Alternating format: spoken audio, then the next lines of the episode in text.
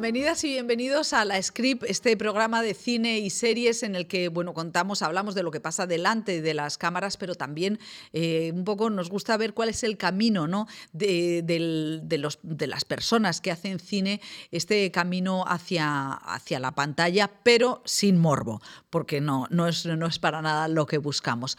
Eh, pero claro, los, eh, las estrellas, la gente que hace cine y series, son gente que nos habitan, ¿no? Que forman parte como de nuestro altar personal. Y por eso esta semana os quiero recomendar una serie que ya se ha estrenado hace un tiempo en HBO, pero que me parece maravillosa para los cinéfilos eh, y también un poco para recolocarnos sobre las grandes estrellas. Se llama The Last Movie Stars y es una, un documental sobre eh, Joan Bourbois y eh, Paul Newman que está, además tiene una historia muy curiosa porque fue una de sus hijas la que mm, se acercó a Ethan Hawke y le propuso que hiciera este documental, que está la base, son unas eh, cintas de audio que tenía, que, conservaban, que era lo que quería hacer Paul Newman, quería hacer unas memorias. Y por eso, eh, bueno, pues había entrevistas eh, con su mujer, con otras personas de la industria, que cuando digo otras personas de la industria, estoy hablando de, de, Gore Vidal, de Tennessee Williams, de Actors Studio, en fin, de toda esa grandísima generación. Y es un un, documental al que le ponen voz eh, a Paul Newman, George Clooney y a John Burward, eh, Laura, Laura Linney. Entonces, es una, una mirada a la parte interna de, de estas estrellas, de lo que fueron, de lo que supuso para ellos llegar allí. A mí me ha resultado muy curioso que en esta pareja la que es la potente, la que se siente totalmente segura de sí misma como actriz es Joan Woodward, que por cierto vive, tiene 92 años y sin embargo eh, Paul Newman es el que está continuamente, es muy racional, es el hombre que está continuamente dudando, el que tiene el síndrome del, impostor. Y en realidad es, una, es, una, es un documental que nos sirve para como homenaje a, las grandes estrellas, a los grandes creadores, a lo que intentaron y no salió, a lo que finalmente fue y al daño que hicieron también a todos los que había a su alrededor, porque claro, cómo se han, cómo se han percibido esas vidas ¿no? maravillosas de esa pareja eh, increíble, llena de glamour y además longevidad, bueno, pues han dejado evidentemente muchas personas heridas en el camino. Esta es la recomendación del día en una script en la que vamos a entrevistar a una pareja de intérpretes eh, de estos que tienen herramientas, que están al pie del cañón y que nos han amueblado también nuestra vida. Ella es la Aisha Villagrán y Rubén Ochandiano, que van a estar hoy en la script. Así que empezamos ya. Y hoy abrimos la script con Aisha Villagrán y Kika. Hola. Hola. ¿Qué es esto? Pues esto es el pack, el pack perrihumano. Pero ¿y cuál es la relación? Eh, ¿Desde cuándo tienes a Kika? ¿Por qué llevas a Kika eh, eh, a, todas, partes? A ver, tenemos una relación muy intensa porque mi perra es bastante terapéutica. O sea, mi perra me hace a mí un poco de modo como ansiolítico. ¿Sabes? Como, como que me calma. Yo a ella también, o sea, que le doy una, una, maravillosa vida. No es que ahora la esté utilizando de, de ansiolítico. Pero ves, a mí ella me calma. Y, ella está tranquila. Pero me la llevo a todas partes, en el metro, a las tiendas de, ropa, de cuando me tengo que comprar platos, en el taxi, cuando viajo. ¿Y en el eh, rodaje? Y en el rodaje me la llevo también. Lo que pasa es que a veces la tengo que dejar en casa porque la puede liar parda. Una vez apareció en mitad de una secuencia. Sí, en La Chica de Nieve, en mitad de secuencia comisaría interior comisaría, apareció ahí. Y dijeron que no. Y dijeron que no. no.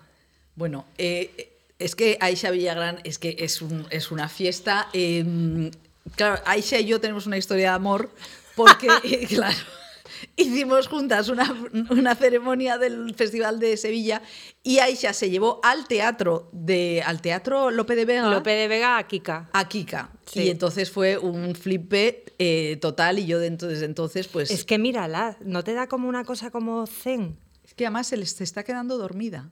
Es que es alucinante. ¿Cuántos años tiene Kika? La, eh, Kika tiene 10. Justo el 10 de... ¿Hoy qué día es? Hoy es, eh, hoy es 7. Vamos a emitirlo el 16, pero es 7.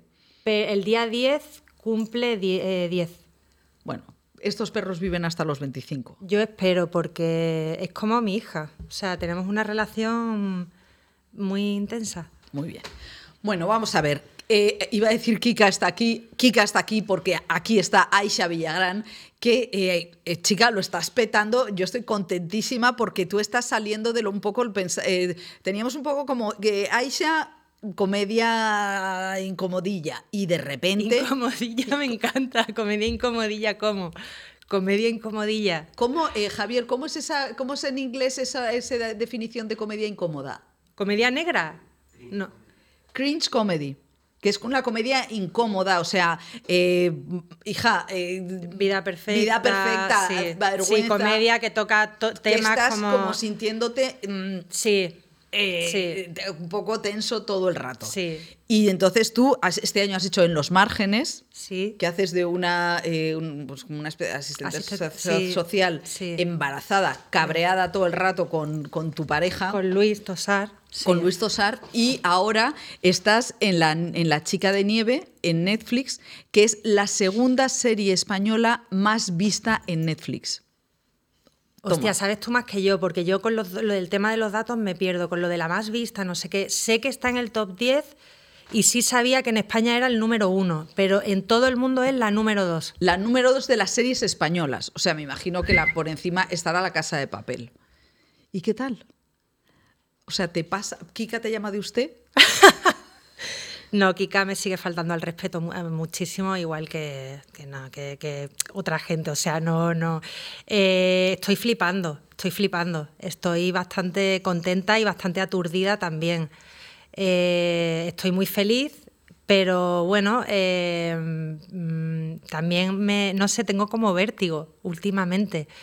Pero eso tú lo has notado en algo, porque es que, claro, la verdad es que otra cosa que os pasa a los intérpretes es que hacéis una, rodáis una cosa hace un año, al año siguiente os entrevistamos como si lo hubiera rodado ayer, y entonces tú ya a lo mejor estás en otra bola. Pero claro, volver a. Pero esto ya está aquí, está pasando, ¿y cómo te afecta? Pues mira, ahora cuando bajo en chándal a sacar a la perra me paran por la calle. Esto antes, bueno, me pasaba de una manera mucho más puntual, pero no tan seguido. Y, y sí que ahora me siento más observada por ejemplo. Pero eso no te molesta. Eh, no, no, no, no me molesta, la verdad. Y luego es verdad que estoy recibiendo muchos mensajes muy bonitos y que, mm, bueno, que, estoy como, como, como contentísima, como si estuviera flotando. Qué bien. Sí, me están llegando muchos mensajes y eso es siempre una cosa que, bueno, y aparte de gente de la profesión, que tú sabes que la gente de la profesión siempre somos un poco más críticas, más puñeteras. O sea que la gente de la profesión no, no felicita todos los días así como así. No, no. A veces sí, a veces no, pero bueno, eh, la gente es más crítica, mira todo más con lupa, van más al detalle, se fijan más en todo y, y es una cosa que agradezco bastante que, que mis compañeros actores, que mis compañeros directores me estén felicitando. ¿Y cómo ha sido? Eh, eh, da la sensación de que, bueno, que es un personaje caramelo el ser una policía. Eh, ¿Por qué? Por qué, ¿Cómo estás en este personaje? ¿Cómo te llegó? ¿Cómo, cómo, cómo qué, te ha pasado con este personaje? A ver, hacer de policía es bastante divertido. Es cierto que de entrada, cuando te llega un proyecto y piensas en una policía, no piensas en Aisha Villagrán, piensas como en se acaba de tirar un pedo. Joder. María, te juro que es ella. Y, pero le has, dado, le has dado las cosas. Ella come tartar, tartar de perro, o sea, come carne cruda, pero bueno, se acaba de tirar un pedo. Bueno, eh, lo incorporas tú, yo me voy a hacer la loca. Que eso, que, de entrada te llega eh, un proyecto, eh, personaje policía, piensas como en una actriz más misteriosa. ¿no? Sí, o sea, como... una Frances McDormand, a mí como me parece... Hostia, pues esa... Eh, claro, o sea, yo pienso, a mí la película de policía que me encantó fue Fargo. O sea, para mí fue como darle la vuelta a todo, que déjate de, Nordic Noir. Sí, Fargo. pero en el thriller clásico, ¿no? El personaje de policía siempre es un poco... Yo siempre digo que lo del, de abajo del ojo se pone como para arriba, porque hacen, ¿sabes? Como, como así ¿sabes? Que a mí me sale fatal. Pero es como una cosa como misteriosa, como de western. Ah, ¿no? O sea, tú has sentido que estabas haciendo un John No, no, no, no, no es que yo lo haya sentido, pero como que de entrada... Que era el, sí, como, ¿no? Sí, como de heroína, misteriosa, y, lo guay de esta policía, o, o por lo menos las premisas, las pautas que a mí me dieron desde el principio, fue que querían una policía que pudiera ser tu vecina de arriba, Loli, que le dolieran las lumbares y que sacara un Kleenex porque tiene mocos y fuera una señora normal, que tuviera que lidiar con sus frustraciones y que, y que cometiera errores y de hecho es que no da J con pelota. O sea, no, no, no resuelve casos. Pero, joder, ¿cuántos casos se quedan sin resolver? Claro. Sí, debe ser así, además. O sea, debe ser debe ser así, ¿sabes? Es verdad que yo eché de menos una pistolita, un derrape, un de hecho me saqué el carnet de conducir eh, gracias a la chica de nieve, porque, ¿Ah, sí? porque yo en una posible segunda temporada quiero derrapar, o sea, quiero coger el coche, quiero ser un poco misteriosa, un poco aunque sea. Y un poco pistolón tipo fauda, ¿no? Que llevas un pistolón siempre. Joder, es que es muy divertido el tema acción, pero estos policías no son policías de acción, no son policías héroes, son como más normales, de carne y hueso. Y eso. Son pringados porque hacen muchas horas, pero mal. Son un poco. Yo creo que no son incompetentes porque creo que son, para nada, pero bueno, eh, no resuelven casos. Bueno, pero eso puede dar lugar a la segunda temporada. Sí, Sí, y, de hecho, al final, eh, bueno, no quiero hacer spoiler, pero es una trama que apoya a la protagonista, que es la que a, la cual le salen las cosas bien. Entonces tiene que haber una antagonista. Pero tú eres, claro, yo, entre las dos prefiero ser tú, Belén. El personaje de la policía, el, personaje de Milena es chungo total. ¿Te parece? madre mía, hay una. Esta, eh, digo, esta mujer se ha debido pasar el rodaje eh, con, sufriendo. O sea, es como con. Esa sí que tenía ojeras. Y venga, ojeras. Era el rollo también. O sea, querían una cosa como muy, cruda. Y muy cruda y como de ojeras. Y de, joder, yo salgo cascadísima, ¿eh? Yo salgo muy cascadita. También eso gracias a Lolita, que es la maquilladora que nos ha caracterizado. Pero, a ver, no es una serie de guapos. No, salimos muy guapos en esta serie. No, no es verdad. De hecho, yo le he dicho antes a, mi repre, digo, de, de aquí para arriba. O sea, yo siempre salgo fea en las películas y en las series, tía, siempre. Entonces, de ahí para arriba. O sea, yo ya no estoy rayada con eso. O sea, han puesto una foto mía en Netflix de la carátula de, la chica de nieve que estoy... pero bueno... Netflix, perdóname, pero... Netflix, haz algo. Haz algo. Porque, eh, vamos, bueno, eh, tenemos muchísimas cosas de las que hablar. Tu carnet de conducir. Eh, es que, claro, eh, presentar una gala con alguien, yo nunca había presentado una gala, casi me da un chungo de, nervios, eh, y, tú apareciste ahí como un personaje divino, glamuroso, con tu perra, contando historias de no me gusta conducir, que fuiste a Cuenca a sacarte el carnet, y claro, tú dices, esto es el glamour, tú eres el glamour. O sea, mm, cuéntame un, poquito, un, poquito, no, me cuentes los detalles yo, yo Soy bastante el antiglamour. No te cuento los eh, detalles cabrosos de Cuenca, que hay unos cuantitos, ¿vale? Eh, Muy bonitos. Cuenca es un temazo, es un temazo. A mí me gustaba Cuenca. ¿Ah, sí? Pero ahora ya no, sé, como que, hostia, eh, tengo que dejar pasar un tiempo antes de volver.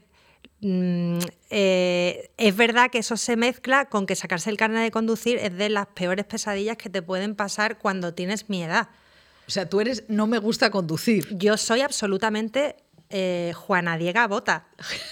O sea, soy el personaje de él en No me gusta conducir tal cual. Yo cuando vi la serie dije, pero ¿por qué no me han llamado a mí para documentarse? Pero es que probablemente a ellos también, si se lo han sacado en Cuenca, les pasaría lo mismo. Bueno, eh, eh, no lo sé si, si fíjate, a, Cobellaga no sé si él se lo ha sacado en Cuenca. Juan sí. Juan, sí. Juan Diego Boto sí. Sí. A ver, eh, claro, es que me abres el melón y ahora no puedo hablar, que ya he dicho unas cuantas cosas que me van a matar. Pero bueno, que sacarse. a ver, después de lo que han dicho en esa serie, todo lo que has dicho, no puedes decir peores cosas. O sea, lo que quiere decir es que Cuenca debería trasladarse a Madrid, ¿eh? Porque yo tengo un drama pagando, he pagado un carnet de conducir en Madrid que no te creas. Ya, ya lo sé. A ver, sacarse el carnet de conducir es muy caro y sobre todo cuando cumples una edad yo estoy de lo de. Es que cuando tenéis una edad ya estáis más cortas de reflejo hasta aquí. Porque yo creo que no es una cosa de corta de reflejo, que probablemente, a ver, yo soy ciega. Pero. Te van a quitar, No, no, hombre, a ver, eh, graduada veo. O sea, así te veo. Así no te veo.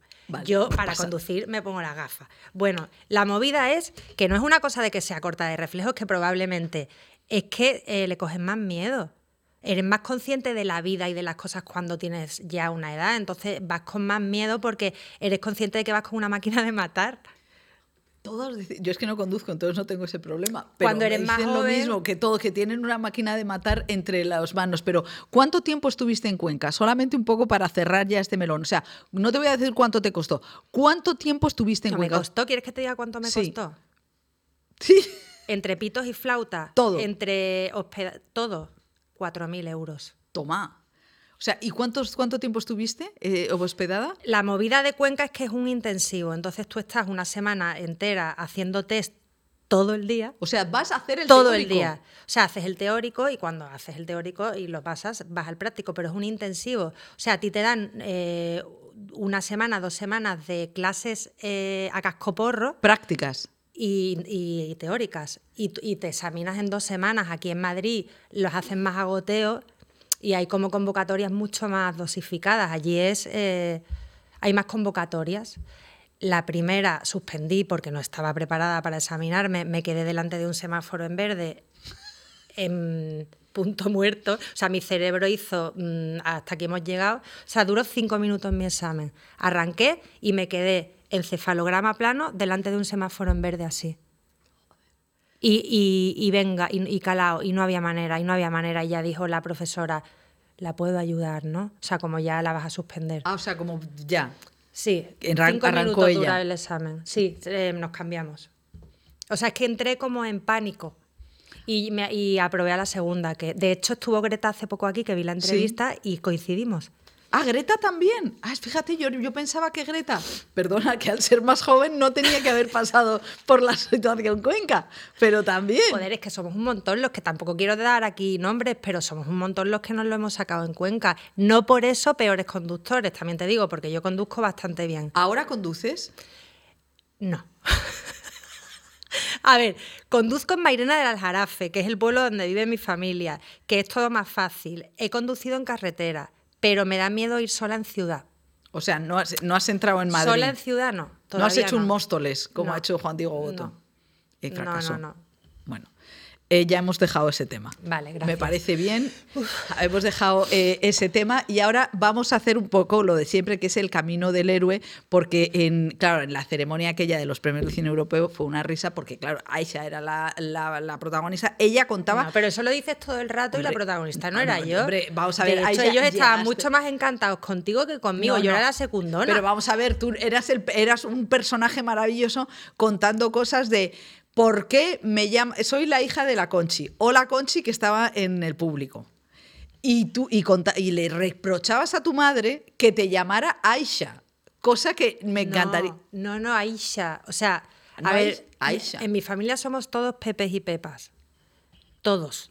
Abuelo Pepe, abuela Pepa, tío Pepe, tía Pepita, tía Pepi. O sea, en mi casa llamaban las abuelas y era, mamá te llama la abuela, ¿quién? ¿Pepa o Pepita?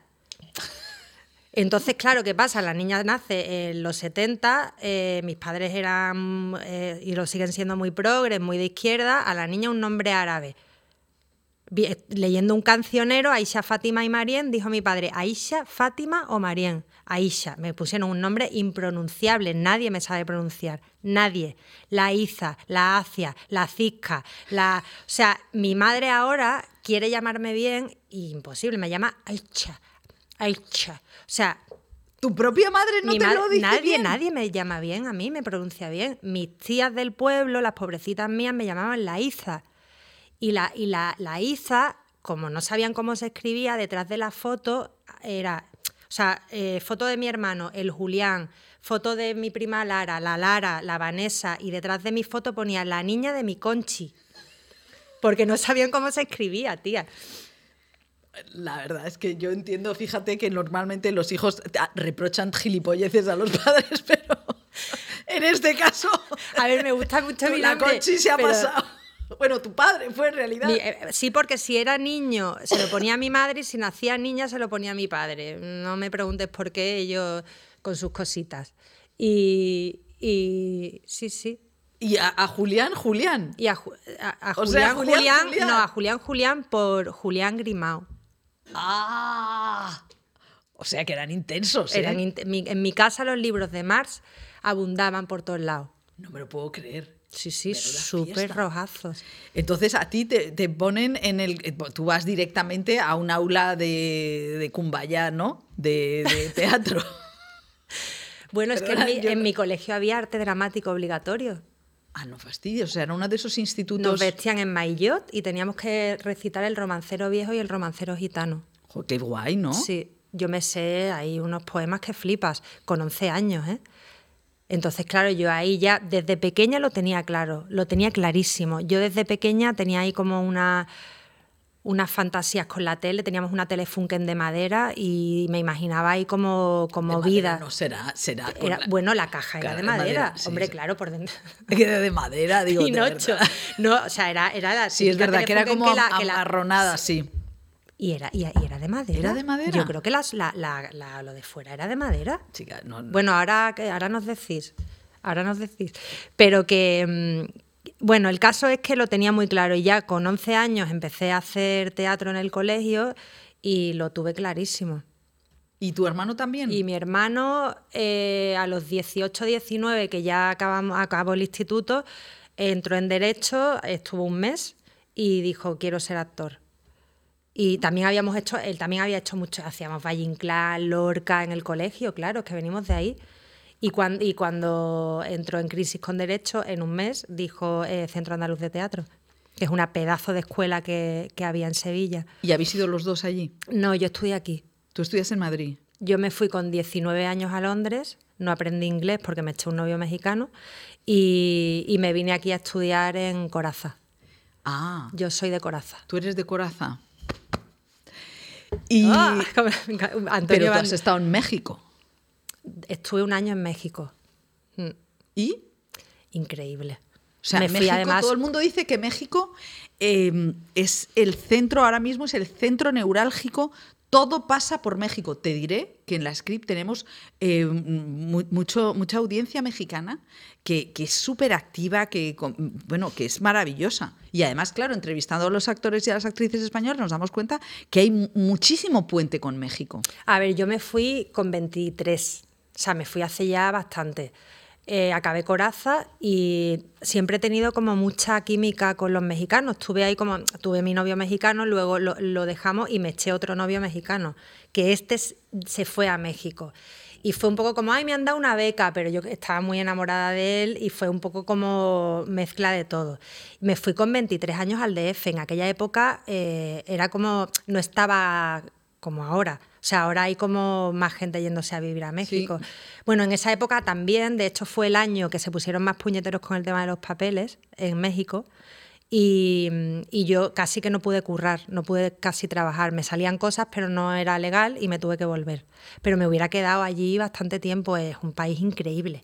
O sea, yo estoy enamorada de México. ¿Y la industria cómo? O sea, ¿tú sigues a la industria mexicana? Sí, sí, sí. Lo que pasa es que, claro, yo me fui con 24, hice mucho teatro y en aquella época era mucho Televisa y mucho Teleazteca. Y claro, yo, culebrón, no me pega nada. ¿Y luego tu acento? ¿Cómo casa tu acento andaluz con el acento mexicano? Pues mira, había un director de casting que se llamaba Manuel Tail que era de Barcelona y llevaba ahí un montón de años, era un personajazo, llegabas y tenía un despacho con una mesa de estas de nogal, con, tenía como, como cuatro o cinco gatos y a meses, era como, sí, sí, yo llegué allí hablando en andaluz con 24 años y me dijo, claro, fue como de, ¿qué haces aquí? O sea, como de, le hice gracia y me llamaba para casting, pero no el tema de los papeles. O sea, era el papel, no el acento. Me salían cosas de publicidad, de culebrón no tanto, porque culebrón, tú sabes, ya, hay que... Bueno, bueno pero ahora... Yo no era el arquetipo de... O sea, no era el prototipo de, actriz de culebrón. Me salía publicidad, pero no lo pude hacer porque no tenía... No era legal. Y hay una cosa que a mí me gusta mucho, es que tú mantienes tu acento eh, andaluz, bueno, por supuesto en La Chica de Nieve, porque eh, se ocurre en Málaga, que es verdad que también hay otros, eh, como Coronado o Milena, no tienen nada de acento y no pasa nada, como, como, es normal en la vida, que hay gente que vive en Málaga que no, no, tiene acento.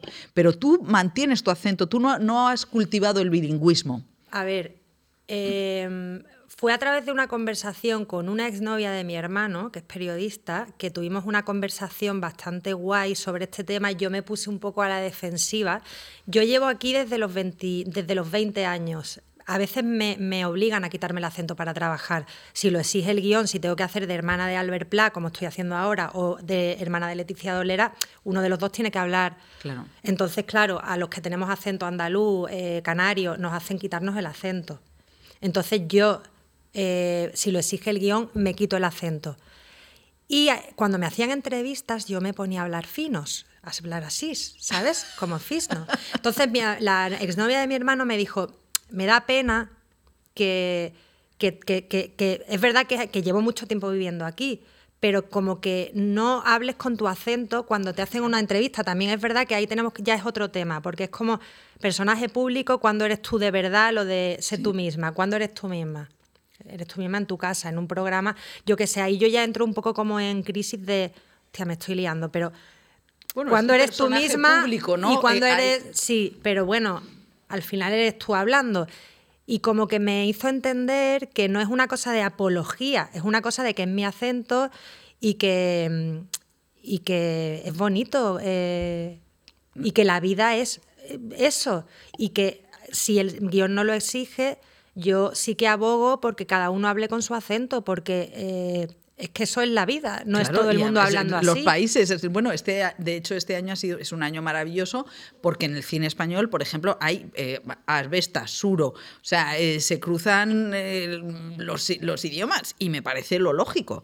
O sea, que, en ese sí, sentido... pero creo que es una cosa un poco nueva con todo el tema hmm. de, bueno, de dar cabida a, a bueno, pues eso, como... como que no sea todo igual, pero es una cosa un poco nueva, ¿no? Y yo ahora sí que, si no lo exige el guion, intento hablar, por ejemplo, en la película de Los Márgenes hablé con Juan, le dije, Juan, me gustaría hablar con mi acento, y me dijo, por supuesto. Claro, es que es perfectamente, es que un asistente social puede ser perfectamente de cualquier sitio como vamos que yo en la, en la radio ha habido muchos años en los que la gente de Andalucía y los canarios se quitaban el acento, cosa que es ridícula, pero esto es verdad que ahora está... Eh, pero es casi por defecto, hay algo ahí como de que se relaciona, también la conversación vino un poco de ahí, de que joder, se puede hablar con propiedad y, vale, joder, se acaba de hablar, hablar con propiedad. Te ha salido un joder madrileño. Pero con acento, quiero decir que es como que mm, se relaciona el, andaluz con que no puedes hablar con propiedad, ¿sabes qué te digo? Totalmente, y es como de, de, la, discriminación y el desprecio. Absolutamente. Entonces, bueno, pues sí que... Mm, pues sí, ahora me voy a poner a hacer apología a mi acento. Pues la verdad. Pista libre, a mí me parece eh, eh, maravilloso. Vemos eso que estamos comentando, que tú últimamente estás, eh, te has salido de los personajes que nos tenías más acostumbradas, que son los de la comedia, y estás en, los, en más personajes de más, más neutros que hacen pues, dramas, thriller, tal. Y, en la comedia, ¿qué tal? o sea, tú notas que tú, tú cuando empezaste, ¿notabas que la comedia palpitaba en ti o no? ¿O eso ha venido después? Yo creo que, a ver, la comedia, la comedia, la comedia. O sea, eh, tú eres, eres muy graciosa. O sea, tú tienes gracia natural. Claro, es que mi familia es de Cádiz. Y los gaditanos es una cosa, eh, yo creo que viene de fábrica.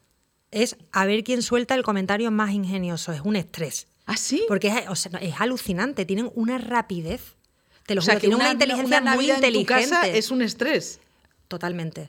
O sea, es como de, mm, tienen unos, no sé, es que es como que tienen un humor muy surrealista, muy inteligente, muy, o sea, las chirigotas de Cádiz, ¿sabes? Son como muy, muy agudos. Son los raperos de toda la vida. Sí, pues, pues eh, debe haber algo innato, porque yo cuando estudiaba en la escuela y hacíamos Ibsen, y hacíamos eh, Strindberg, y hacíamos, hacíamos Chekhov, y yo salía al escenario y me cortaba las venas, y lloraba y me regodeaba en el dolor, la gente se reía y yo me cogía unos cabreos, ¿sabes? Entonces, claro, debe haber algo en mi forma de ser, de moverme, de, gesticular, de la energía, de, mi, de, mi, de mi, no sé, mi manera de, de pensar, o sea, de, de no sé, o sea, debe haber algo como, como de que lo tengo en el tuétano, que no controlo.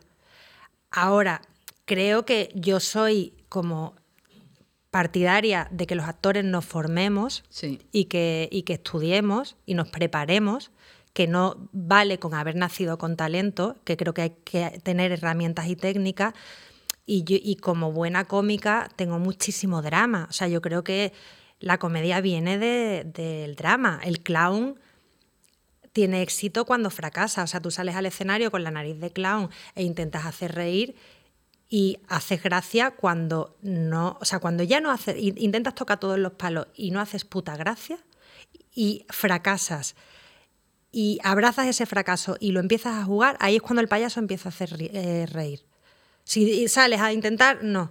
Entonces, al final eh, creo que las personas que somos muy cómicas también porque hemos aprendido o, nos gusta reírnos de nuestras propias desgracias. Sí, que es una parte trágica. Vamos, yo no he tenido la suerte de conocer a Peter Seller, pero o a Jack Lemmon, pero su buena dosis de sufrimiento parecía que, no sé. Totalmente, eso, eso es. Yo eh, creo que hay gran drama. Yo, soy, yo sufro.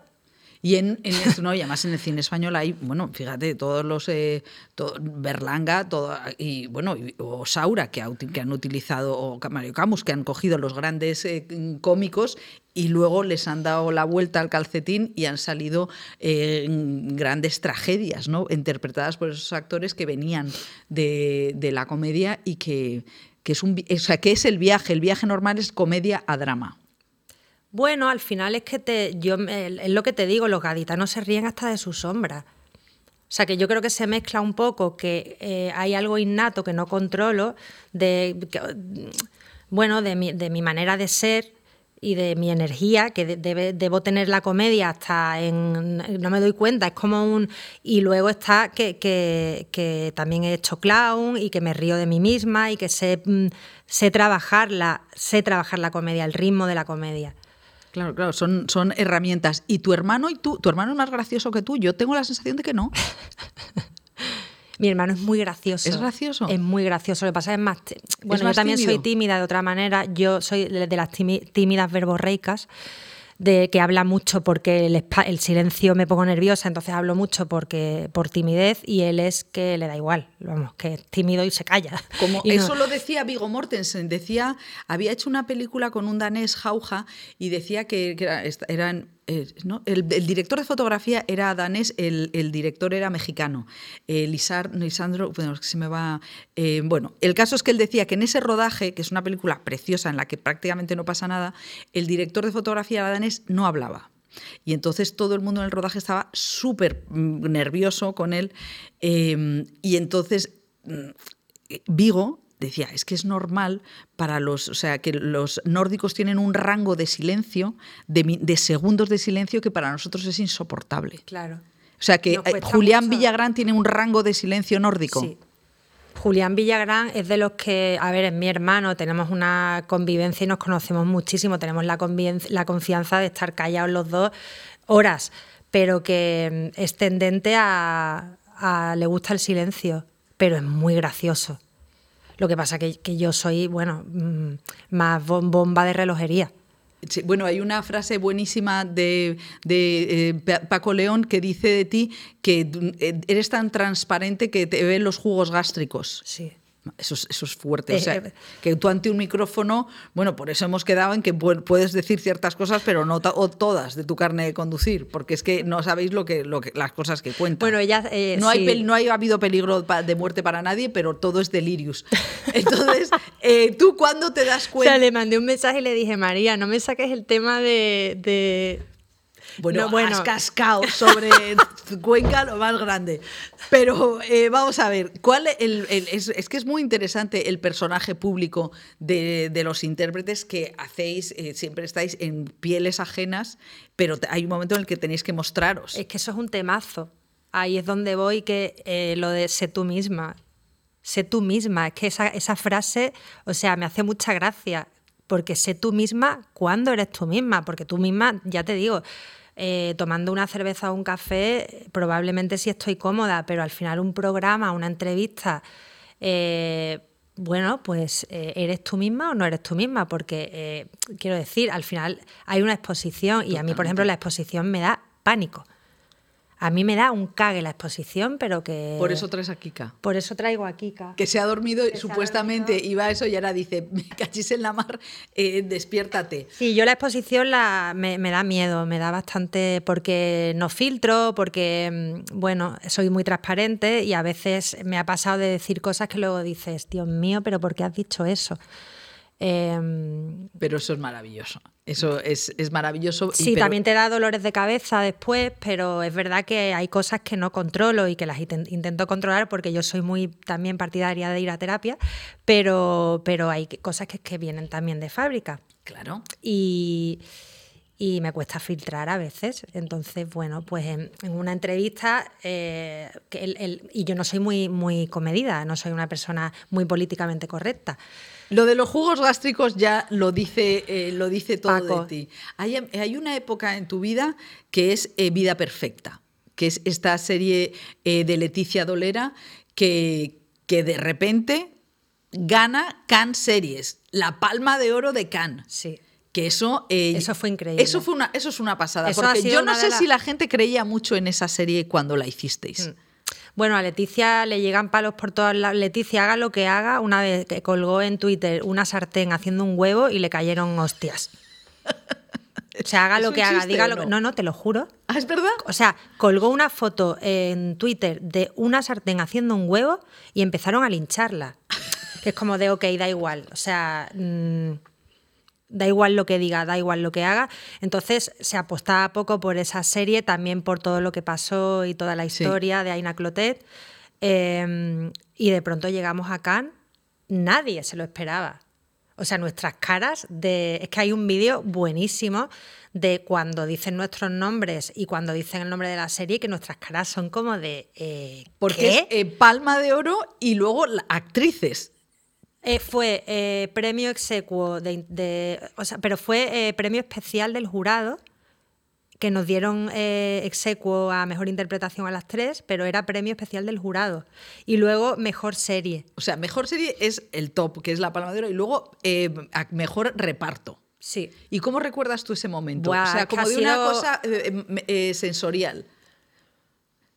Porque Can da miedo. O sea, eh, yo he oído a gente, o sea, a Iñárritu, a, a, Almodóvar, gente que dice que Can da miedo. Esa sala Lumière, que son 3.000 butacas. Es que fue como tan el eh, limbo, fue como una especie de sueño. O sea, yo lo recuerdo y hay veces que eh, lo recuerdo como un sueño, ¿sabes? Como un, un limbo guay como de estar flotando y de no, de no ser muy consciente, era una borrachera constante de, felicidad. Entonces no fui muy consciente realmente de lo que, de lo que viví, de lo que pasé. Fue increíble, fue una experiencia preciosa porque además no te avisan antes de quién ha ganado, o sea, realmente eh, lo, sabes cuando, cuando lo tienes que saber. Y nos, nos pagaron cinco días seguidos en el, a ver, siempre digo el, el apellido que no es, ¿vale? Sí, yo siempre digo el González. No. porque soy muy glamurosa yo. Eres muy Siempre digo el González. En el Martínez nos pagaron cinco y entonces, claro, o sea, eso fue champán a gogo, eh, pues toda la vida que yo en realidad no tenía, ¿sabes? Allí eh, se, vinieron todos los representantes. Y fue, fue mágico, fue una pasada, porque además el día antes dijimos, ¿qué, qué es lo mejor que podría pasar? Y dijo Leti, a ver, lo mejor que podría pasar sería que nos dieran el premio a las tres y mejor serie. ¿Lo dijo? Sí, pero como algo como remoto que no iba a pasar ni de coña. ni de coña. ¿Cómo te cambió la carrera profesional? Que la semana pasada decía eh, Zaera que hay una parte de, azar. Mm, bueno, pues a lo mejor hubiera habido otra serie que hubiera gustado más al jurado, que eso suele pasar. ¿A ti cómo te cambia la vida profesional eh, y también personal? O sea, ¿cómo te cambia la cabeza eh, esa, la vida perfecta? A ver, fue la primera vez que me dieron la oportunidad de hacer un personaje con un arco, con un recorrido. Era un personaje además muy bonito, muy agradecido, que era un personaje en clave de comedia, pero también tenía su sufrimiento. Y fue un personaje que me llevó con 40 años, que yo llevo toda la vida currando y haciendo mucho teatro, pero fue hecho audiovisual, pero fue el personaje que, digamos, me dio a conocer Esther de Vida Perfecta. Entonces, para mí, a partir de ahí fue todo como, bueno, em, todo fue gratificante, todo lo que me fue llegando después. Y aparte, con el plus de que te llegue un trabajo así de interesante a los 40 años, ¿no? que, se supone que es cuando las mujeres entramos en, el declive, bueno, nos dejan de llamar, no es porque las mujeres entremos, que nos dejan de llamar cuando dejas de ser fecundable. O sea, dejas de es cierto que, bueno, yo no soy ese tipo de actriz que ha empezado a trabajar porque está buenísima, porque es guapísima. Me lo he currado muchísimo. No digo con esto que las guapas y las tías buenas no se lo hayan currado, por supuesto, por favor, Dios me libre, pero que no lo he tenido fácil.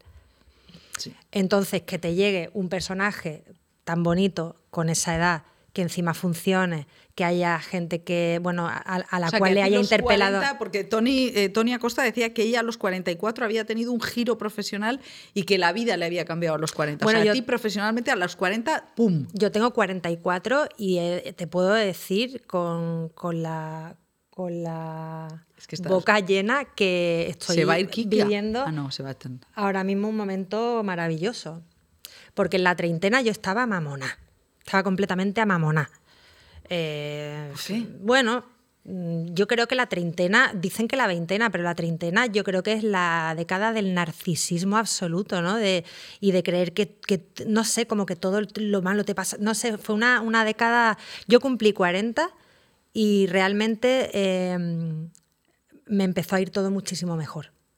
Y estás eh, con los pies en la tierra, o sea, notas que es, como si hubieras hecho ese cambio, o sea, como si hubieras bueno, hecho... yo es que soy muy fan de la terapia y luego que tengo una familia que me baja a tierra y es verdad que a veces se te puede ir un poco, pero no, no. Yo creo que, a ver, eh, está, que uno diga que tiene los pies en la tierra, pues puedes decir sí, claro. Pero bueno, yo por eso soy bastante fan de, la terapia. Sí, todo el mundo debería, todo el mundo debería, yo si puede. creo que pues sí. Y, ahora, eh, a tus 44, con Kika que te quiere, eh, con el carne de conducir. Con Kika que te quiere me encanta porque me hace sentir súper sola. ¿no? que me encanta de, tan feliz con Kika que te quiere. Claro, bueno, yo qué sé, yo no te voy a preguntar si tienes novio o novia, no pienso preguntar eso, no, nunca jamás. pues el otro día leí una cosa que han, que han publicado mío que, que dicen que soy muy celosa de mi vida privada. Soy muy celosa de mi vida privada, es verdad. Ya, si yo no te estoy preguntando de tu vida privada, no te me pongas chunga porque no te estoy preguntando de tu vida privada. Solamente te estaba preguntando de tu, de tu vida profesional. Ahora, eh, ¿cómo, ¿en qué momento estás? ¿Cómo, cómo, te, ¿Cómo te ves de aquí en adelante? ¿Qué, ¿Qué, vas a hacer? ¿Qué estás haciendo? Pues estoy haciendo cosas súper interesantes, la verdad. No te voy a decir que... Que no, no, te voy a decir nada. No, no te puedo decir nada porque es verdad, pero es que me están saliendo cosas muy guays. El, mm, no me quiero emocionar porque esta profesión es muy inestable y de pronto tienes un año maravilloso y al año siguiente de pronto eh, estás comiéndote los mocos, pero ahora mismo estoy... Eh, lo de aturdida viene de ahí, de... No sé gestionar tanta felicidad, María. Soy una intensa, sí, soy una intensa. Pero no sé gestionar, tanta, felicidad es verdad, me pongo, sí, sí, me entra un poco de ansiedad cuando todo va bien y cuando todo va bien empiezo a pensar que puede pasar algo malo, esta cosa de la culpa y de... Fíjate que yo no estoy bautizada y no me llamo Maripepa, me llamo, eh, tengo un nombre árabe. Ahora ya no sé, no me atrevo a decir. bueno, yo tampoco, pero creo que es Mira, mira. O sea, tienes que hacerlo un poco así. Es bueno, te dejo que me llames Aisha. Aisha, muchísimas gracias por haber venido. ¿Ya? No jodas. Contraste, me estabas poniendo un kinky. Mi vida tal, mi cual, porque me estás llamando tal. Yo ya, mira. No. Hostia, se me ha hecho cortísimo. Pues la, entrevista es tuya. ¿Hay algo más? Hemos hablado una mierda de la chica de nieve. Ah, no hemos hablado. Sí que hemos no, hablado. No, no, pero a ver, que no, que córtame, córtame. No, no, te iba a cortarte. O sea, la chica de nieve me, parece maravilloso, me parece que estás estupenda y estoy deseando verte en la segunda temporada con pistolón y con conduciendo un, Y que es un thriller de mujeres, tío, donde el peso lo llevan los personajes femeninos, que Sí, y además poco, eh, poco trillados. Sí, sí, sí. Estás por muy buen camino. Te veo fenomenal. pero no me atrevo a decirte nada más. No, no, pero. Vale, vale, venga. Vamos a dejarlo aquí. Vale, vale. Joder, que me, que me, me, me quedo frustrada, me quedo frustrada. Coitus interruptus. ¿Pero qué dices? Pero es que esto es, así, es la naturaleza de, este negocio. Esto eh, es, es, que es así, es media hora. Vale, vale. Pero lo hemos hecho fenomenal. Yo he sido súper feliz. Cuenca, bueno. No pasa nada. Cuenca no va, eh, Cuenca ya más, más les va a pasar que el personaje de Carlos Areces en la, peli, en la serie. Algo más le puede pasar. No pasa nada. ¿A ti te, te ha dado grandes problemas decir cosas en entrevistas? Bueno, después de la resistencia estuve una semana bastante ¿Qué pasó? Bueno, oye, no se iba a acabar esto. Se ha acabado ya. ¿No ves? Me preguntan, pues yo me meto en jardines. Eh, Aisha Villagrán, no sé si lo he dicho bien o mal, pero te agradezco muchísimo que hayas venido. Yo a ti. Eh, love total, gracias a Kika. Kika, Gordi. Y nosotras María, Gordi. Me ha puesto mala cara. Y la tita María. Tita María. Y la tita María. No ha traído, además no has traído chuches. No, le compré unos chuches de arenque, pero, olían, no olían fatal. Horribles. Vamos a dejarlo aquí porque siempre acabamos desbarrando. Vamos a seguir en la script. Adiós Aisha, adiós Kika. Chao. Y seguimos en este programa de pelirrojos. Hoy que nos has traicionado Rubén Ochandiano, ¿qué tal? Bienvenido a la script. Muchas gracias, qué alegría estar aquí. He traicionado el pelirrojismo, ¿no? Ya. ¿Pero tú eres pelirrojo de verdad? Sí, vamos, de pequeño era Ani. Así, rulos, rizos rojos, sí, sí, sí. ¿Y lo llevabas bien?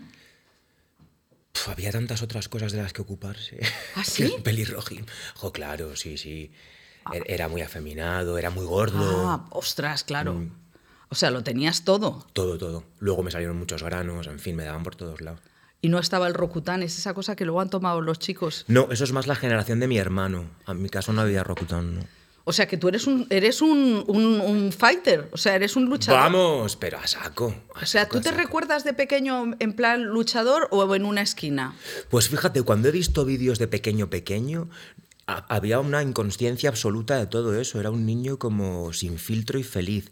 Algo pasó después, yo creo que cuando empezó el bullying y todo eso, que ahí sí me, me convertí en un ser muy, muy para adentro y muy asustado. O sea, los otros en el cole. Yo creo que a partir del cole, sí.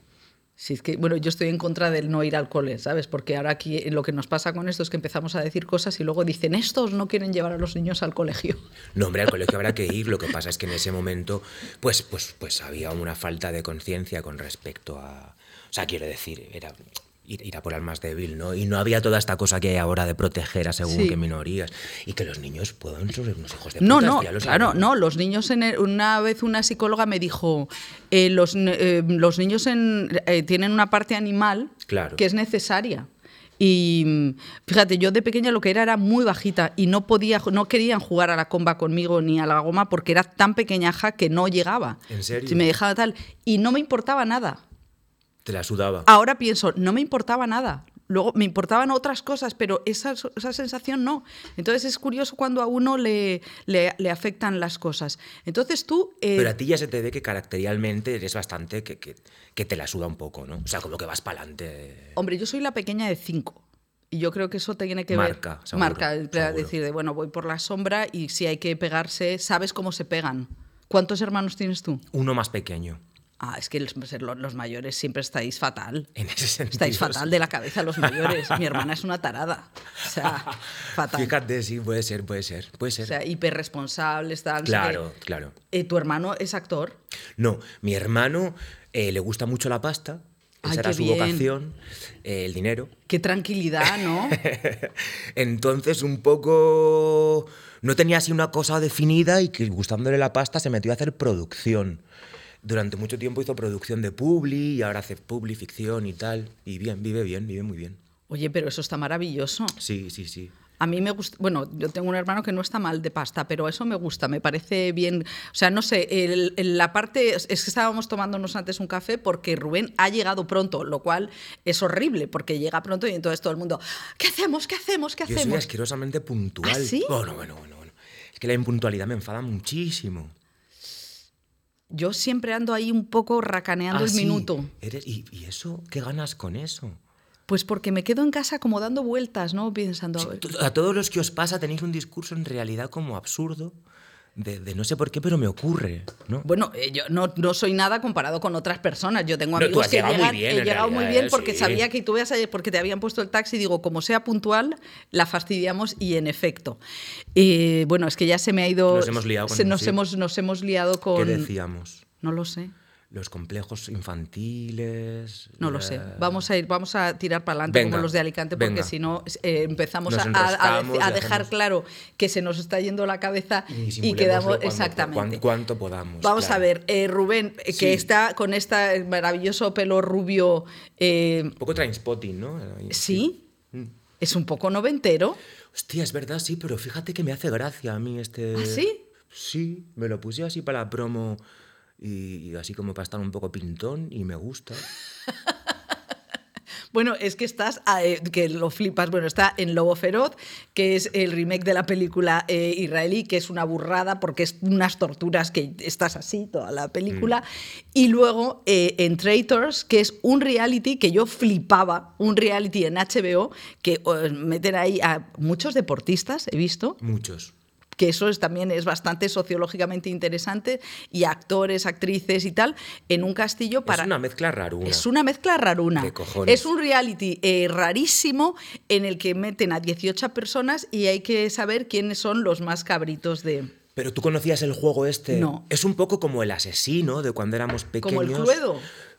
En realidad hay un juego que se llama Lobos, Ah, no lo conozco. ¿Conocéis Lobos? ¿Os suena esto? Sí, se juega mogollón. Sí que sabe. Entre actores se juega todo el rato. ¿Ah, sí? Bueno, bueno, bueno, todo el rato. ¿Por qué? ¿En qué consiste Lobos? Pues eso, como el asesino este de la piscina, de cuando eras pequeño, del que tenga las de oro, tiene que ir matando guiñando un ojo y tal. Pero Lobos es un poco la versión sofisticada del asesino. Hay como más personajes, es más largo. Y en función a ese juego, se han inventado esto, que lo ha estado petando. Eh, primero en Holanda lo petó muchísimo y luego se han ido adaptando a otros países. Vamos a ver, yo he visto el primer capítulo y qué es lo que me han dejado ver, por mm. otra parte los de HBO, y entonces es un castillo o recibe eh, Peris Mencheta, mm. lo cual también da un poco de miedo, porque Sergio Peris Mencheta da miedo, eh, y luego es un poco, ¿qué haces aquí? Yo me preguntaba, pero tú llegas y le dices, hombre, te pega todo estar pero aquí. ¿Sabes por qué? No. Porque las o sea, Sergio Peris Mencheta es el máster del universo de este juego. Yo juego ¿Ah, mucho con mis amigos, pero con quien más he jugado en las épocas estas de Los Ángeles y tal, es con Sergio. Sergio organiza partidas y de hecho le llamaron para presentarlo porque a los que nos iban llamando para participar todos íbamos diciendo, supongo que está Sergio. Y entonces acabaron llamando a Sergio. ¿Y no fue como todo muy raro? O sea, entrar en ese mundo, porque yo, claro, es un poco como, eh, hay una pérdida de la pureza. Sí, eh, pérdida de la pureza exactamente a qué te refieres. Joder, porque no estáis de actores, no, no interpretas. No, no. Em, yo me lo pensé mucho, me daba mucho prejuicio. Sí, claro, claro que me daba mucho prejuicio. Pues si es que yo lo, pues eso, si yo lo que quiero es que me den el premio en Cannes. y entonces, Claro, y entonces decía, ¿yo qué hago metiéndome aquí? Pero la verdad, venía de rodar. Quiero que me den el premio en Cannes. Claro, así como, como, como ¿Que sí? moto, como objetivo vital. No, no, pero quiero decir, pues, ¿qué quiero hacer? Quiero hacer pelis que me resulten estimulantes, interesantes como espectador, como actor, el tipo de cine que yo quiero consumir. En fin, no me veo yendo a según qué formato, pero es verdad que jugar es algo que me pone mucho. Y a este juego en concreto juego mucho. Y mi repre lo sabía. Entonces cuando me llamaron me dijo, mi repre, ¿no te lo vas a creer? Ese juego al que tú juegas, al que jugáis los actores tarados, eh, lo van a hacer y quieren que estés. Entonces al principio dije, ni hablar, me meto ahí. Pero luego me di cuenta de que era mucho por prejuicio y que en realidad me apetecía mucho jugar. Eh, y venía de rodar una peli en Santo Domingo, estaba bien de pasta, no lo necesitaba. Y dije, pues ¿por qué no? Voy a jugar. ¿Y ha sido divertido? O sea, ¿te ha merecido la pena? Total, ha sido muy divertido, me lo he pasado en grande. Y además, luego sales y dices, hostias, ¿dónde me he metido? Porque al final dices, quiero decir, ¿quién aguanta una cámara oculta? Dices muchas cosas. ¿Y cuánto tiempo estuvisteis? Yo, eso dura ocho días, luego te van echando. Ah. O sea, quiero decir. No podemos hacer spoiler. Yo no te puedo decir cuánto estoy yo, pero se grabó en, unas, en ocho días. Pero qué barbaridad, es una burra, es muy poco tiempo para. Loquísimo, un programa al día. Entonces, loco, loco, sí. Pero. ¿Y que te estén grabando todo el día? En la habitación no, en fin, había zonas como de tal. Pero al final, cuando estás o sea, sales de la habitación y ya. Sí, y ya enseguida, o sea, bajas a desayunar. Y estás microfonado. Y, estás microfonado. Entonces dices muchas cosas que cuando luego llegas, te echan y llegas a tu casa, dices, hostia, voy a tener que dejar el país. He dicho barbaridades. Tú que siempre presumes de que eres una, una persona transparente. Sí, me jacto de serlo, sí. Porque en realidad no me, no me, Cuando veo a alguien al que le veo mucha impostura y que tira mucho del lugar común, me aburre muchísimo mirarle. Me gusta mucho más ver a alguien que es quien es, con lo mejor y con lo peor. Pero afortunadamente es verdad que HBO y Yes Music han montado un formato muy blanco. Nos salvan a todos bastante.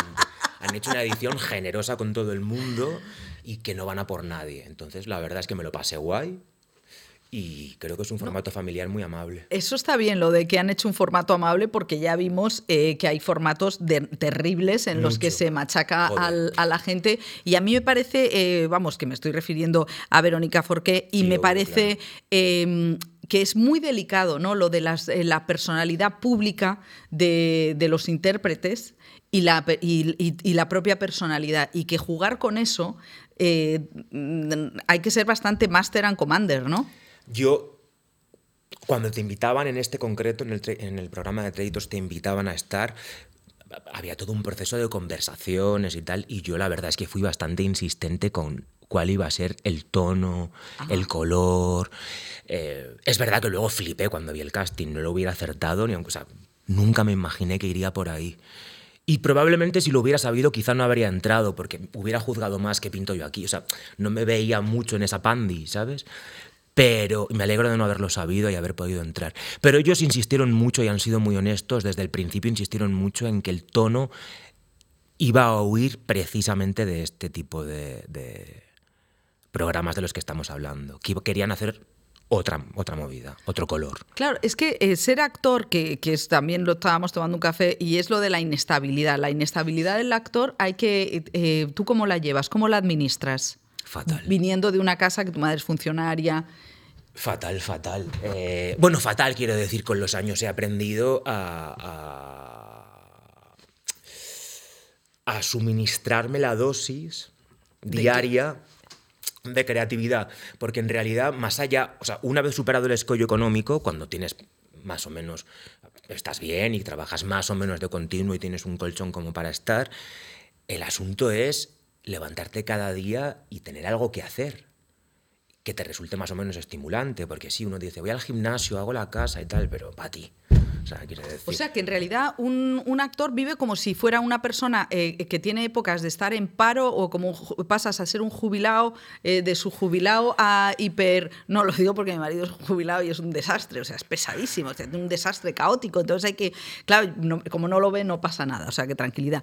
Pero que, que yo veo que, que el tema de, de estar, cómo eh, manejarte, que piensas, mi vida va a ser así. ¿Eso tú ya lo tienes aceptado?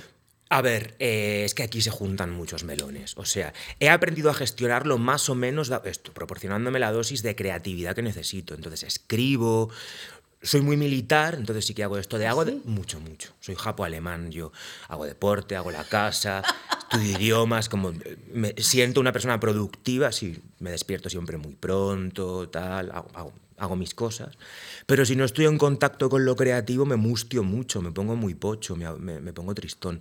Entonces, pues eso, escribo, eh, me proporciona la dosis de creatividad. Y luego, con respecto a asumir si va a ser siempre así, es que hay un asunto con la soltería. A mí por lo menos es un asunto que me ocupa mucho espacio. Ya me aburro de escucharme hablar de esto, pero llevo muchos años soltero y digo, bueno, cuando esté en pareja será algo distinto, ¿no? Porque hay alguien como, como con quien compartir una realidad, ¿no? Yo ahora estoy un poco de... Estoy un poco monacal desde hace unos años. Pero eso mm, forma parte de la vida, ¿no? Lo del el aceptar que uno está monacal, que uno está sin pareja o con pareja, o sea, como que... ¿Cuándo llevas en pareja? no voy a es que los que, tenéis ese, los que tenéis ese discurso soléis ser los que estáis en pareja desde hace mucho tiempo. Yo he estado muy poco tiempo de mi vida en pareja, muy poco en general, ha sido cosas puntuales. Y entonces está este asunto de uno tiene que aprender a estar solo, por supuesto. Y a mí ahora, hasta mi terapeuta me dice, nos hemos pasado de vueltas. ¿Ah, sí? Sí. O sea, ya el estar solo ya se ha convertido en una cosa que es una habitacioncita de la que es difícil salir ahora. Claro. Bueno, es que eh, eres, eres tan intenso que... En realidad es, eres más intensa tú. Mira cómo has llegado. Si yo luego soy la persona más normal que conozco. Bueno, de verdad. todos somos normales. todos decimos que somos. Todos decimos que somos normales, Rubén. La, gente sin terapeutizar que no se conoce. Gente peligrosa. Ah, bueno, eso es otro melón que no voy a ah. entrar porque también tengo mucho resquemor con los que no van al. a terapia. Es que son gente peligrosa. Gente peligrosa. Yo, pero yo te voy a decir una cosa. te han equivocado de reality. Tú tendrías que hacer un taller eh, vital porque yo creo, te lo digo, que yo creo que tu reality es ese. La psicóloga del programa. Me hace mucha risa. ¿Que tienes psicóloga en un programa? En... ¿Sabes esta gente que hace Operación Triunfo y les, les, hacen hablar con la psicóloga y tal? Pues es la misma psicóloga, porque es la misma productora. Yo cuando me hizo la primera entrevista era como... Claro, yo también me meaba cuando la vi a esa señora preguntándome cosas. Y ella me decía, es que tú estás sea, claro, digo, es que esta no sabe la guerra que llevo yo detrás. O sea, la pasta que me he gastado en 11 terapia. años de terapia, te hago la terapia yo a ti, psicóloga de Yes Music. ya. Claro. ¿Y qué, y, qué, ¿Y qué es lo que, cuál era su mantra? O sea, el punto, el titular de ella. ¿Qué es lo que había que hacer para estar bien en, este, en ese mundo del reality? En realidad es una señora muy amable, muy educada, pero era un poco frase carpetera. O sea, un poco de... Pelín superficial, sí. O sea, el esfuerzo, tal, no sé qué. Estar bien con uno mismo, que es como siempre. decir, claro. sí, la movida es estar bien con uno mismo, pero ¿y qué me quiere decir usted? ¿Cómo hacemos eso? Claro. Y sí, yo venía para acá y había un cartel en una, en una marquesina que ponía eh, ¿qué es mejor, ser uno más o ser tú mismo? Y claro, yo pensaba, bueno, es que a lo mejor ser tú mismo es un coñazo. O sea, o tú eres tú mismo y no eres gilipollas. O sea, que a lo mejor es mejor adaptarse a los demás. ¿Sabes? O sea, como que hay una. A mí me parece como que vivimos en una época de, de, adoración a, la, a, ti mismo, a la customización, a yo soy maravilloso, yo tengo. Tienes que ser María. No, yo estoy harta de ser María. Sin duda, vivimos en una época en la que la autocrítica brilla por su ausencia. De hecho, el otro día eh, presencié una conversación en la que una persona le decía a otra, bueno, es que a lo mejor tienes que contar hasta 10 antes de reaccionar. Y la que lo escuchaba decía, es que si contara hasta 10 no sería yo. Y yo pensé, pues a lo mejor En este asunto tienes que ser una versión mejorada de ti misma, en vez de darte tanto espacio a, a ser tú, que a quién le importa. Oye, me encanta esta, esta conversación porque estamos llegando a... estamos de, yo creo que a los psicólogos que no creo que nos vean, pero les va a molestar. Bueno, no, a unos les va a gustar, pero a los de, a los de Cumbaya les va a molestar. Pues mira, chica. Bueno, volvamos a. Que se cuezan la quinoa. Que se cuezan la quinoa. Qué mala. Eh, es que mira, no puede ser tan malo con la quinoa. Ya te he oído hablar por ahí de la quinoa mal. Ojo, ojo. O sea, la quinoa. ahora vas a decir la quinoa que quita eh, eh, la, comida a los indígenas. No, yo me hago quinoa de tanto en tanto, pero que. Ojo con el pensamiento quinoa. Ojo con el pensamiento quinoa, ¿no? Y el Mr. Wonderful. Define pensamiento quinoa. El positivismo tóxico y el pensamiento woke elevado a N. Todo esto de... Se ríen. Porque son listos. O sea que, claro, pero fíjate tú cómo hay una culpabilización en el fondo por sentirte mal, por, eh, por ser mediocre, porque en realidad el pensamiento wonderful es eres maravilloso siendo lo que seas. Claro, tú conoces a ver, Venga, me voy a meter en este jardín. No, no te metas en ese jardín. Conoces a muchos actores. ¿Nunca te han hablado de la numerología cuántica y eso? No. No. ¿A tú sí? Bueno. Pero vamos a ver, es que yo aquí estoy aprendiendo cosas como que jugáis a una cosa que se llama Lobos, que es eh, Peris Mencheta es el es, es como eh, Pero eso es maravilloso. Suena una logia masónica. No, no, no, eso es muy divertido.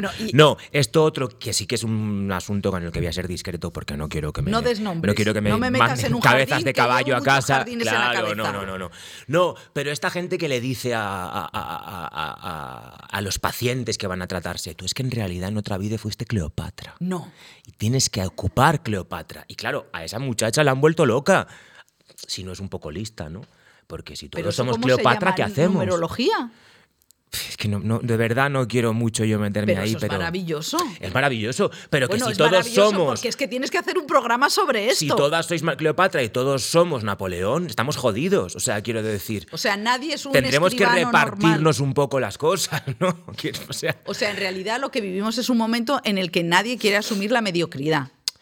O sea, y que está guay. O sea, en realidad el pensamiento este de las costas americanas de uno se puede hacer a sí mismo, pues hasta un punto sí, pero, pero también relaja un poco, ¿no?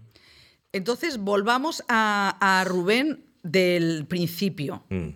Entonces, eh, tú, eh, ¿con qué fuerza, cuál es la gasolina que utilizas para llegar del, niño eh, gordito? gordo, gordo. Gordo, es verdad, lo siento, es como lo de negrito. No, es que yo era gordo, hay gorditos, pero yo era un niño gordo. Vale un niño gordo. Eh, ¿qué, gasolina utilizas para, para, convertirte en actor? Que es una cosa muy dura porque mm, hay mucho de, demostrarse, mostrarse, que yo creo que es una cosa que da pavor a, la gente en general. O sea, yo, he sentido pavor muchísimas veces en mi vida por mostrarme. Ahora ya no, porque ya, se, ya me he pasado de vueltas, pero tú, o sea, ¿no te daba miedo mostrarte, la idea de mostrarte? Mm, pues es que por, por, por, increíble que parezca, la idea de mostrarme no era una idea consciente en, en mi concepto de lo que significaba ser actor. Ah, y la gasolina fue siempre la vocación, la verdad, suena un poco a discurso mm, fotogramas, pero es que a mí me ha salvado la vida mi vocación. Siempre, siempre desde que me recuerdo existía el deseo de ser actor y había ahí como una certeza de que ese era el camino. Y luego descubrí, por ejemplo, he tardado muchísimos años, pero muchos, muchos, muchos en saber hacer teatro, porque sí que ahí descubrí que te tenían que mirar. el salto en la tele. Y enseguida hice Flores de otro mundo, como casi paralelo, casi a la vez. Pero claro, cuando estás rodando, no eres muy consciente de que luego eso lo va a ver gente. A mí eso me ha pasado muy tarde. Eh, como además si haces cine independiente aquí lo ven cuatro, tampoco hay una cosa que... Bueno, ya, pero todavía, ¿cómo que era? ¿Salir de clase? A salir de clase. Al salir de clase hiciste tres años. No, no, hice un año, pero fue...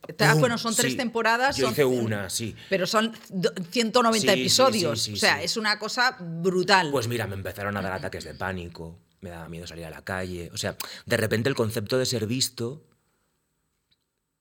pues eso se pone en primer término y en tu casa no decían, eh, eh, eh, venga, estudia medicina. Que te vas a ser. Es que no dejé plan B, la verdad. Fue de las pocas cosas con las que he sido verdaderamente rebelde y contestatario. ¿Ah, sí? Mira, el otro día vi aquí, en vuestro programa, a Greta Fernández diciendo que cuando era más jovencita, que cuando era pequeña tenía como la certeza de, ¿no? Como que la, la conciencia de la dificultad de la profesión empezó después, ¿no? Algo así venía. Sí, sí, sí, totalmente. Eh, pues a mí me pasó un poco lo mismo, es que durante los primeros años es como que no tenía la más mínima duda de que iba a ocurrir. Y tus padres no te miraban como porque al fin y al cabo Greta Fernández, su madre es escritora, su padre es Eduard Fernández, entonces ellos están acostumbrados en una casa viendo la tele en la que se comentan otras cosas, pero en tu casa... Yo tengo una tía, la hermana de mi padre, que ha sido actriz, ahora dirige teatro. Es verdad que luego nuestros caminos eh, han, han transcurrido de maneras, no se han encontrado y tal, pero... Pero bueno, existía este antecedente y además empecé a currar muy pronto muy, muy pronto. Entonces también había algo ahí de que mis padres veían que, bueno, que de momento la cosa iba y, siempre fue. no, es verdad que la gente que ha empezado muy pronto, eh, que son muchos, pues eh, pero fíjate, Eduardo Casanova dice, eh, y también lo dice em, eh, Javi Calvo, que salir del plató de televisión ha sido maravilloso porque el hecho de ser actor es que te estén eligiendo a ti continuamente y eso les ponía, les, les, les hacía sentirse muy inseguros. Eso es una realidad como un templo, pero además yo creo que ahí se suma Conozco poquito a ambos, pero les conozco un poco y yo tengo la sensación de que ninguno es en primer término actor. Creo que en su caso han sido actores para ser directores o con la idea de estar en contacto con lo creativo, pero siento que donde ellos florecen más y lo que más les estimula hacer es escribir, dirigir. Pero después de, un, como una sensación de encierro muy fuerte en el platón. ¿Sabes? A mí eso me, inquieta de sus carreras, me parece muy heavy, muy heavy que hayan, que, se sientan como que la televisión, las series de televisión les han, eh, les han amueblado tanto que tenían que como eh, que abrir la puerta, ¿no?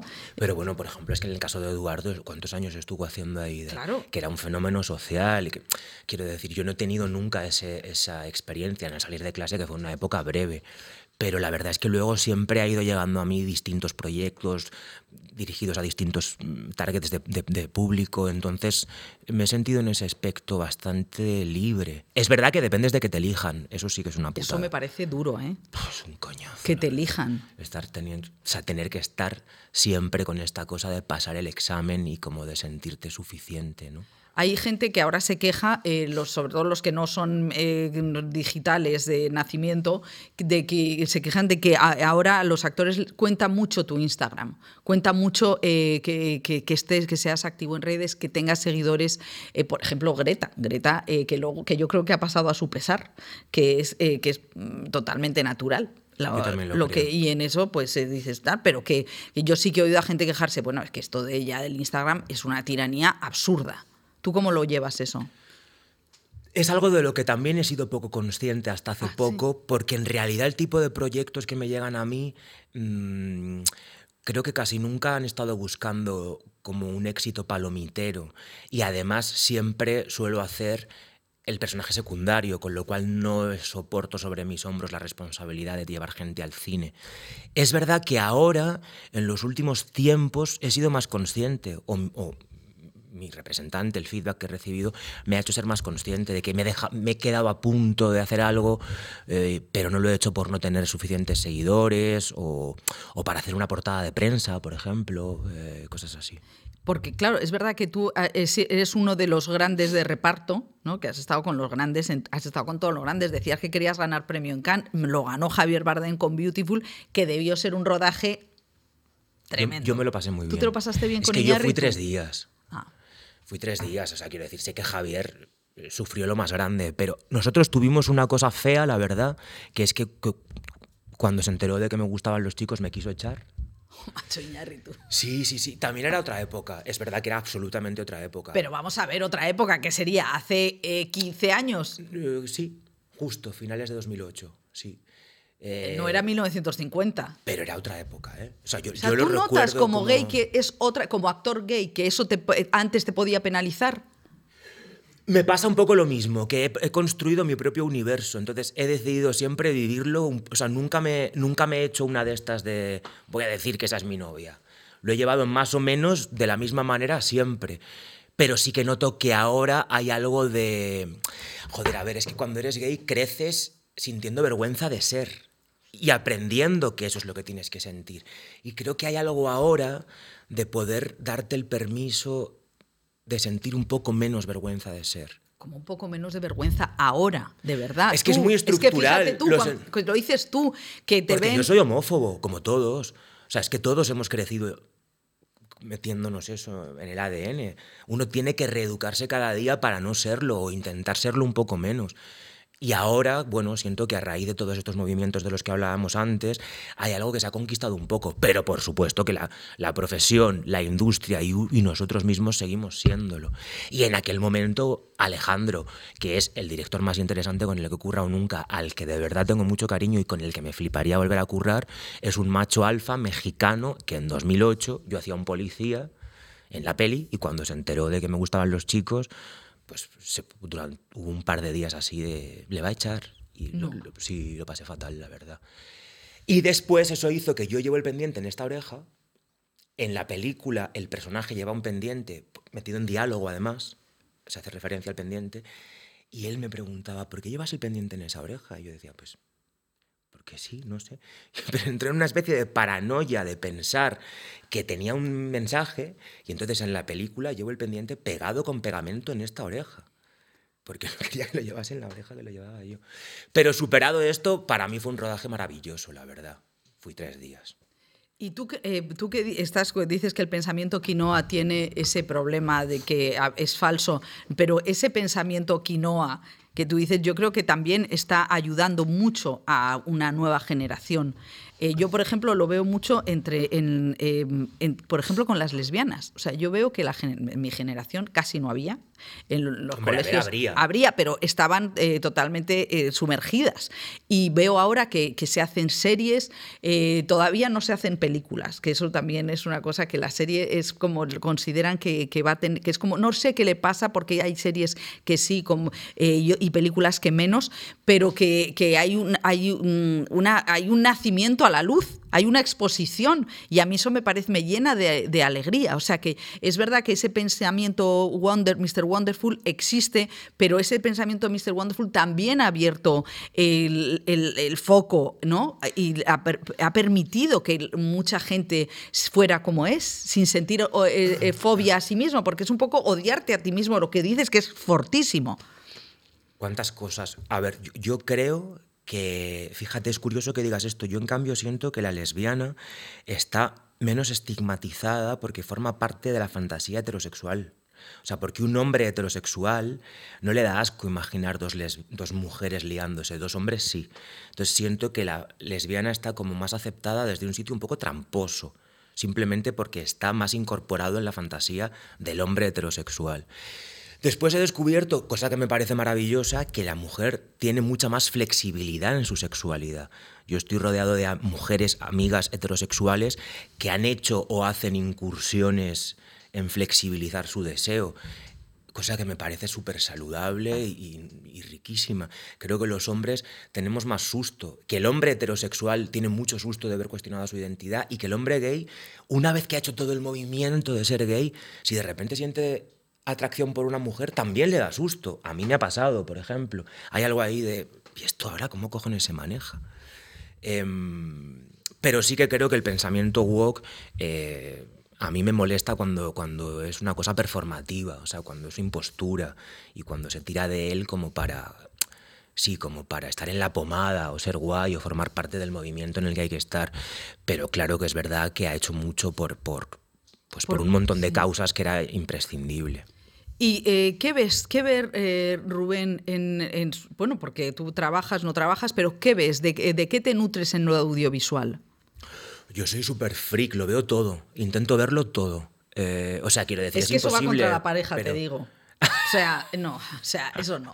pero si no tengo, pues algo tendré que hacer, ¿no? O sea...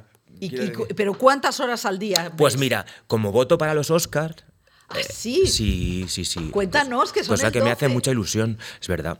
Pues estas las veo en la plataforma de los Oscars, todas estas que hay que ver. No nos va a dar su contraseña. Además se han puesto eh, imposibles. Ahora te mandan, cada vez que entras, te mandan un mensaje ah, al móvil, luego otro, es como una cosa tremenda. Em, todas estas las veo así, pero luego sí, procuro ir al cine todo el rato, me gusta verlo. Y además es que reconozco que en casa me cuesta más.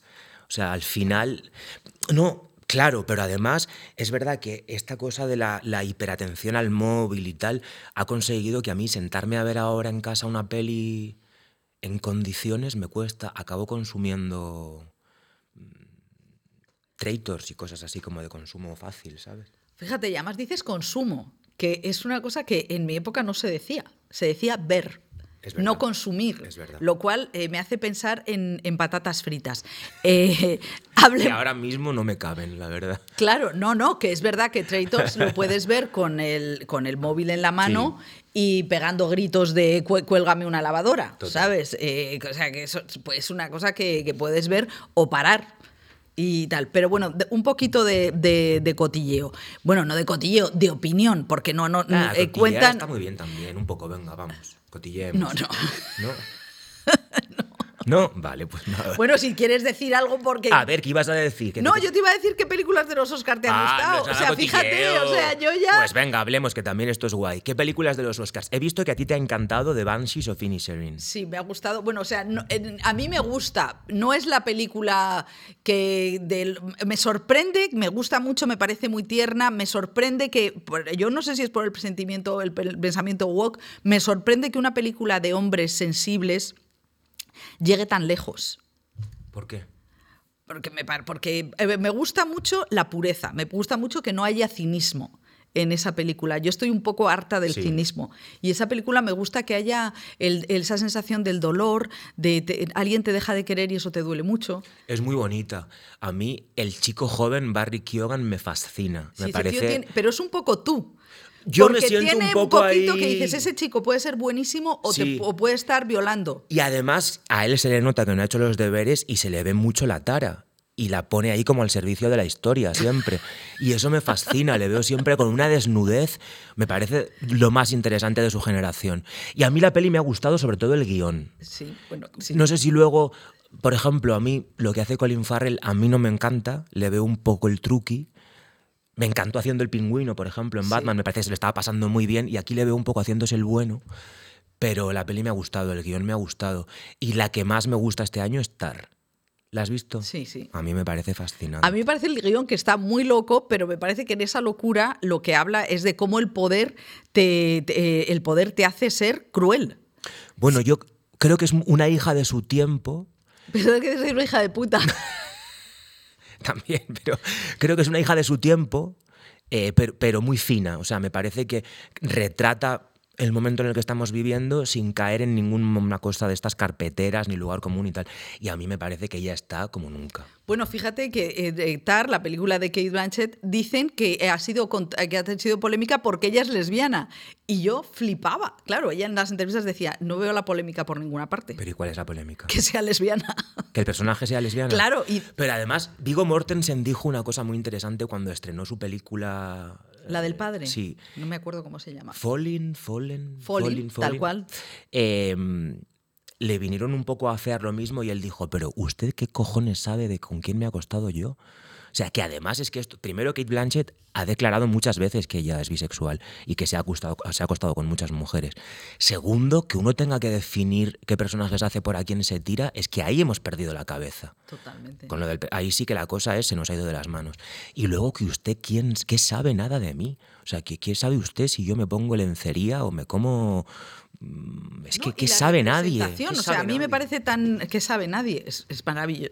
Eh, la representación me parece eh, necesaria y luego también me parece interesante que eh, se lo he oído a Carlos Cuevas cuando hizo, ha hecho la serie Smile, una mm. serie de, Netflix, que decía que, que, también la comunidad gay se había enfadado con él porque él hace un gay no siendo gay. Ese también es un tema delicado del mundo de la interpretación. Es un coñazo. O sea, de verdad que no. O sea. Pero es que entonces, yo, no, yo en mi vida creo que he hecho uno o dos homosexuales. Y además es que los personajes no se miden así. Eh, al final, la identidad sexual es un, rasgo más del personaje. Si Carlos Cuevas es el mejor para ese personaje, lo tendrá que hacer él. A mí no se me ocurre nadie mejor que Eddie Redmayne para hacer la chica danesa. Y luego le han hecho hasta pedir disculpas, cuando en esa película a mí por lo menos se me olvidaba que era un varón heterosexual. Entrabas en su viaje y te partía el corazón. Uno tiene que hacer yo tenía una profesora que decía, los personajes encuentran al actor que los tiene que encarnar. Y yo confío en eso. Y uno puede hacer cualquier personaje mientras sea creíble para el público. O sea... Y eso sí que me parece que es un daño colateral del pensamiento quinoa. Como lo de, igual aquí no estamos de acuerdo, pero a mí me parece que lo de quitar el género en los premios no ayuda a nadie ni al movimiento, ni a los actores, me parece que resta oportunidades, me parece que es una mala interpretación del asunto de los géneros, la verdad. Bueno, sobre todo es porque las, yo es que estoy a favor de que no haya, de, de que, de que se mantengan los premios a mejores actrices. claro. Porque el, premio de género a mí me da la sensación de que si tú dicen las, las suecas que la ley de, igualdad que hay ahora aplicada al cine, por la que hay un 51% de mujeres dirigiendo, es porque eh, eh, se mantiene, es una ley que tenemos que es imitación, de, es copia de la sueca y la sueca le dijeron a, a, las, a las personas que estaban haciendo la española, ojo, que cuando se quita esta ley se revierte y volvemos a la inercia de que la, confianza y la credibilidad está en, ellos. Entonces, ahora es verdad que en, algún, en Berlín o en San Sebastián se da a, lo mejor más a mujeres, pero... Y se da a mujeres también desde el pensamiento woke, de toca premiar a mujeres, pero que en realidad siento que eso es, en muchos casos no, pero que tengo la sensación de que eso tiene que perdurar en el tiempo para que sea una realidad. Creo que ahora es ante la duda. Sí. Premiemos a una mujer porque es lo que toca. Como los jurados, ¿no? Ahora me han invitado a ser un jurado de, Medina del Campo, de estos cortometrajes. es maravilloso. Eh, yo, he, sido de, muchos sitios, de ahí nunca, y me hace ilusión.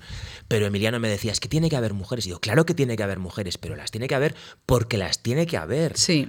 O sea, tienen que estar en el, campo de batalla, no en, la, en los premios necesariamente. Lo que tiene que haber es en el trabajo, ¿no? En lo que es el trabajo. Por ejemplo, ¿no te parece que con esto de las cuotas existe una cosa performativa de que lo dirija una mujer, pero el guion que le damos para dirigir. No, pero yo creo en eso estoy en desacuerdo, porque eh, muchas veces en, las, los encargos de las, de las series, por ejemplo, que se necesita un chorizo de, profesionales, eh, el hecho de que se la dé a mujeres hace ver que las mujeres pueden, porque estaban fuera del sistema. Eso sin duda. Lo que digo es que los productores en pelis que dicen necesito una mujer para que lo dirija, genial, pero también estaría guay que a lo mejor escucharas a esa mujer qué historia quiere contar y le dejaras escribirla. Hombre, ahora se, no que le encargues este guion que tú quieres para. Hombre, yo creo que eso es maledicente y casi te diría que es Jiménez Los Santos. porque tienes un poquito de problema con el pensamiento woke que vas a pasarte a la cope. Vale, no, no, no, pues no quiero tampoco pasarme a la cope. pero es que esto que te digo que dices mal. No, no, es que no es sospecha, joder, es que esto lo he vivido en primer término. De lo que necesito que lo dirija una mujer. Lo he intentado con esa, con esa, con esa, con esa, que no pueden. ¿Se te ocurre alguna? Hostia, pues. Pues es que el oficio, eso lo decía Alcaine, decía, hay que hacer muchas películas como técnico, como director de fotografía. Dice, yo he hecho muchas películas malas en mi vida porque la industria necesita generar eh, mm, películas. Y va a decir productos, no, y a veces sí son productos, porque generando ese tipo de industria se hace el profesional del sonido. Sí, ¿qué quieres decir? Pues que muchas veces las mujeres están fuera del, círculo de confianza. Es que eso no puede ser. Eso Entonces, es lo bueno, que, a lo mejor la película de Santiago Segura eh, la ha dirigido una mujer por la parte de la cuota, pero la realidad es que se están dando en las series a muchísimas mujeres y eso significa que se están, están entrando en el sistema. Y eso está guay. Yo valoro más cuando un productor escucha la historia de la mujer y le hace el agua o cinco lobitos. Hombre, pero es que entonces, eh, pero esas chicas necesitan, esas mujeres, chicas no, porque es que Alauda tiene 44. Se le va, eh, eh, no puedes debutar a los 44, necesitas trabajo como, como tú necesitas Traitors. Claro, total. Que es pasta. Bueno, sí, sí. No sé si Traitors es el mejor ejemplo, ya te digo, porque eso fue pasó por otro asunto. Pero yo necesito currar, vamos. Me encanta, vamos a dejarlo aquí porque esto no ha sido una entrevista. No, nos hemos enrollado lo esto más Esto ha sido una conversación eh, y, la verdad es que me encanta y eso que te he tenido sujeto porque venías con ganas de... es que eres, eres pólvora, necesitas un, un, taller para ti solo. Quién me lo dice, no, no, no, no, tú eres, tú eres peligroso. Bueno, bueno. Tú eres peligroso, y pero ese pensamiento peligroso es necesario. Venga, te lo compro. Muchas gracias. Gracias a ti, un placer. Bueno, eh, cerramos la script por hoy. Yo estoy teniendo eh, sudores postmenopáusicos por, porque he venido con parches de calor y tal, y, contigo me están dando sudores. no sé cómo tomármelo. Pero pues bien. Voy a tomármelo bien. Tómatelo bien. Volvemos la semana que viene en la script. ¡Rubén! Gracias. Adiós. Qué maravilla. Chao.